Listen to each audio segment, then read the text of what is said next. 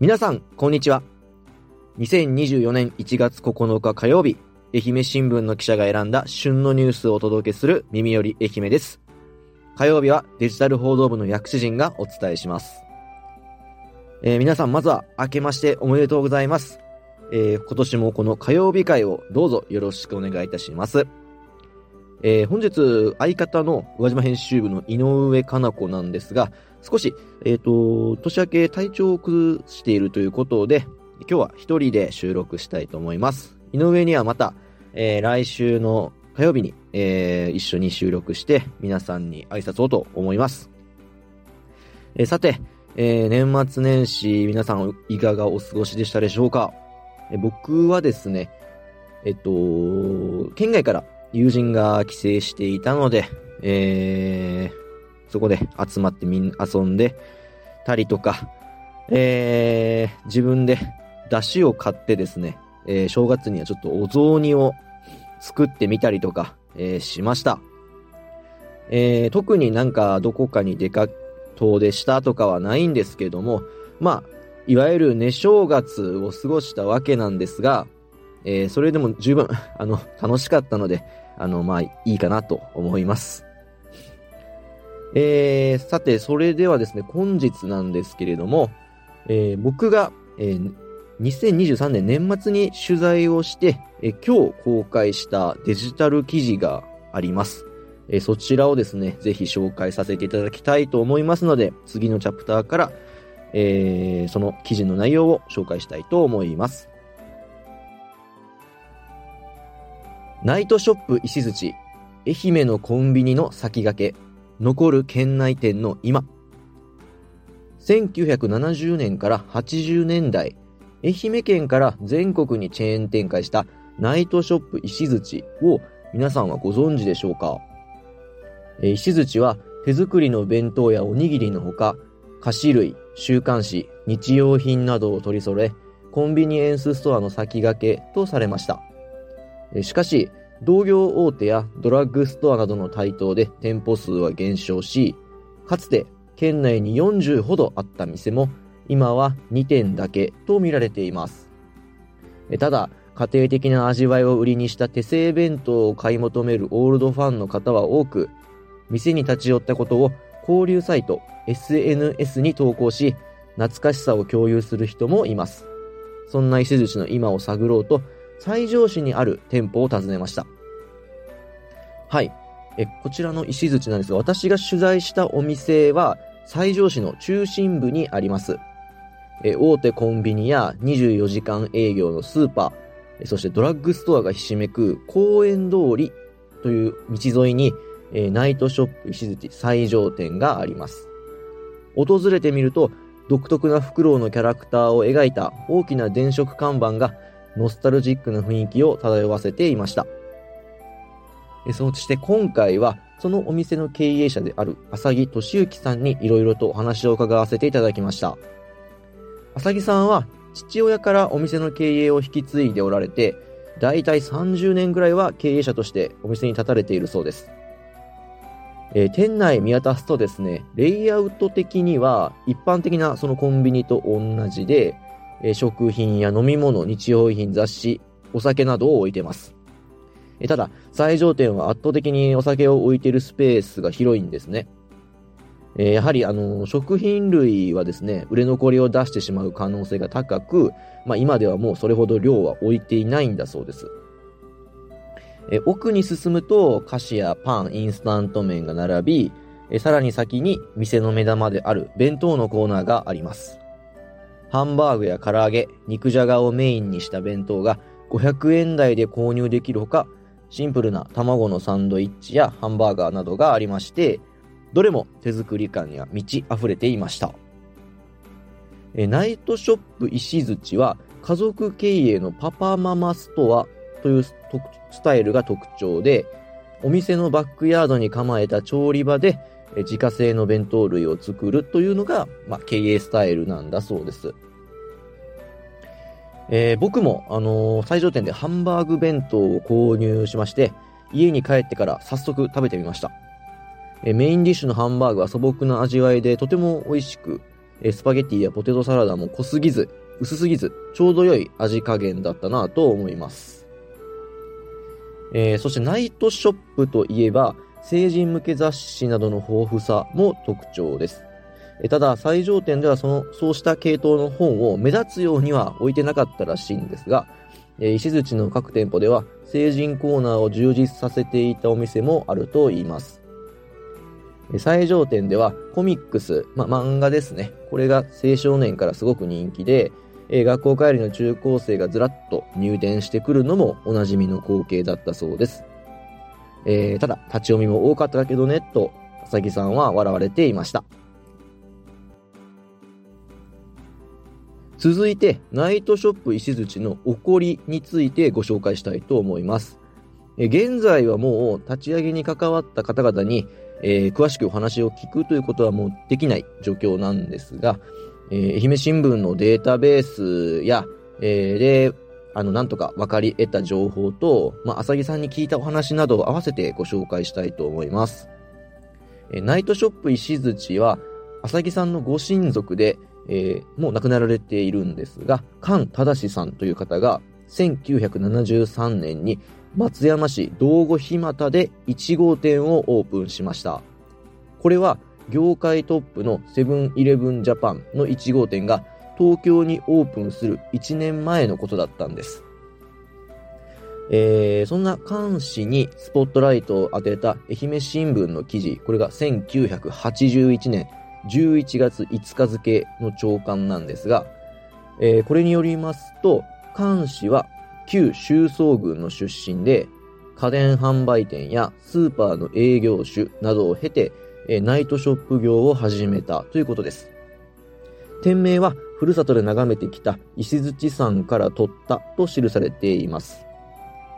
えこの点について浅木さんにも話を聞くとですね、菅さんは、あのー、関東の方の大学、えっ、ー、と、にお仕事で行った時にですね、えっ、と、大学の周辺にそういうお弁当のお店や、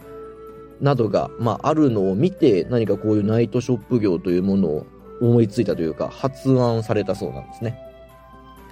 えそして、最初は監視の知人らが、えー、店舗を展開していき、徐々にその輪が一般の人にも広がっていったと言います。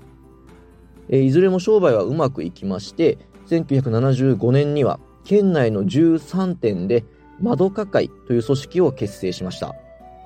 そして1977年に広島県に進出するなど、チェーン店舗を関西各地に広げ、1979年には株式会社ナイトショップ窓かチェーンを設立しました。記事が掲載された1981年時点では、愛媛に38店、広島20店、山口、大阪7店、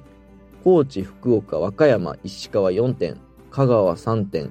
大分、熊本、鳥取、福井1店の計95店にまで上りました。え数だけ見るとですね、えっ、と、本当に西日本の各地に、えー、店舗を展開しているのがすごいなと思います。えー、ただ、大手のコンビニチェーンがどんどん出店し、さらにはナイトショップ石槌のような業態のお店もどんどん出てきた時代でして、まあ、だんだんとその後ですね、石槌の店舗は減っていき、今では愛媛県内におそらく最上店を含めて2店しかないと思われています。えさらに、えー、少ない人数でお店を経営するというのもちょっと厳しいようです。えナイトショップ石槌はだいたい午前2時まで営業していました。えその点を浅木さんにお伺いすると、まあ、朝から晩まで店に立ち、友達付き合いもままならない生活で、人を雇おうにも人件費がかさめば儲けにはつながりません。体力的にも精神的にも決して楽なことはなかったと言います。そしてその後、本部の窓かチェーンが会社を畳んだ後は、各店舗が石槌の名前を残して営業を続けてきたものの、店舗数はやはり減っていきました。えー、そんな状況に、浅木さんはしょうがないよねとつぶやきつつも、ご自身のお店はやれる範囲で続けていくという思いを話してくださいました。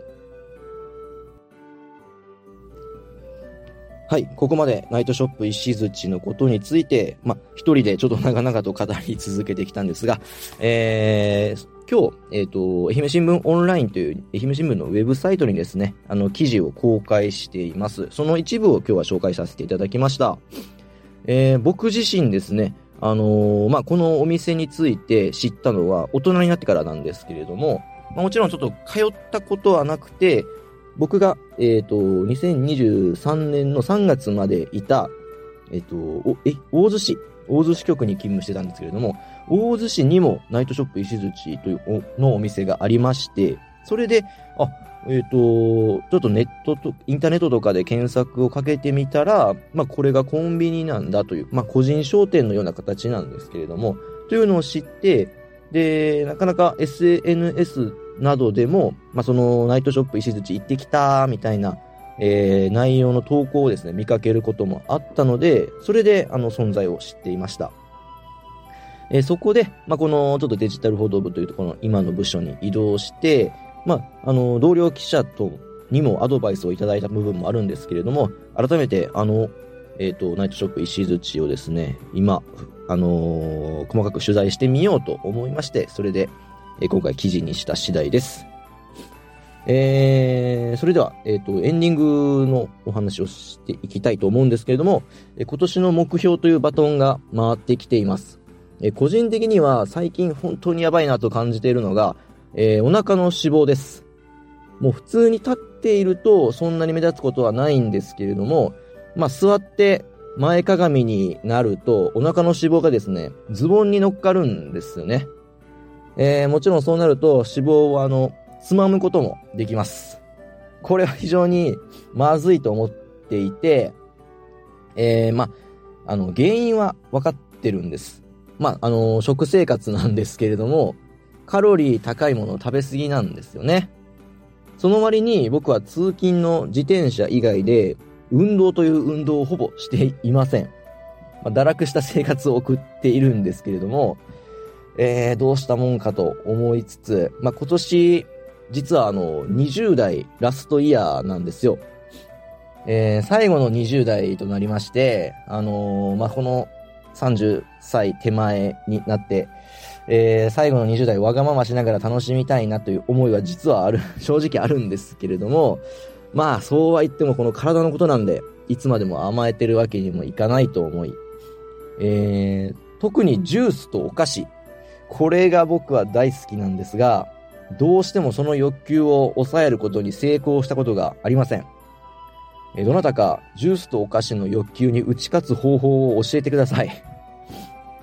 えそして運動はいきなりまあ毎日ランニングとかを設定しても、まあ、続かないことが分かっています。これに関してはなるべく近い距離は歩くとかですね、そういったことで対応したいなと思います。えー、そして仕事面では、えー、昨日の角谷さんも言われていたんですけれども、厳しい業界の現、えーと、状況がある中で、新しい挑戦をしていかなければならないことを理解しています。えー、デジタル報道部はその一翼を担っている部署になるんですけれども、あのー、まあ、ちょっと今年というか今年度、一応、えー、今年度というか2024年度ですね。一応体制だったり移動だったりがあるかもしれませんので、確実なことは言えませんが、まずは、えデジタルコンテンツの充実に、ま、引き続き力を入れていきたいです。個人的には毎週この Voicy で自分が取材したニュースをお届けできればもう本当に最高なんですけれども、ちょっと何分担当している自治体や組織があるわけではなく、あのー、常にあのフリーで動いているので、そこの部分はちょっとかなり難しいのですが、えー、記事の数はやはり多く出せるように、まあ、精一杯頑張っていきたいなと思います。あとはですね、えっと、愛媛関係の、まあ、あの、ちょっと芸能ニュースというか、そういうのもなんか、ちょこちょことやれたらなと。去年は、えっと、愛媛県で、あのー、地元に拠点を置いて頑張られていた竹山3.5の武田ひなほさんを、えー、紹介させ、あのー、取材し記事にさせていただいたんですけれども、武田さんに関してももちろんこれからも引き続き動向を追っかけて、あの何かあれば、あの、また取材の方をお申し込みしたいなと思っているんですけれども、その他にも活躍されている方たくさんいらっしゃいますので、その方々をなんとか、あの、取材して紹介できたらいいなと思っております。えあとは、卓球がやっぱり、あの、まあ、中高とやってきた部活動で好きなので、えー、まあ、高校スポーツとかの速報取材で卓球にすごく、もうほぼほぼ関わっているんですけれども、えー、これもですね、えー、角谷さんと一緒に卓球取材をしていきたいなと思います。えー、以上です。本日も聞いてくださりありがとうございました。え今日のナイトショップ石槌の記事は、愛媛新聞オンラインで公開している一部を紹介しております。詳しく知りたいという方がいらっしゃれば、ぜひ、URL をクリックしてみてください。え明日の放送はデジタル報道部のクワニーこと桑原大輔さんです。クワニーにも今年の目標を伺いたいと思います。では、また明日。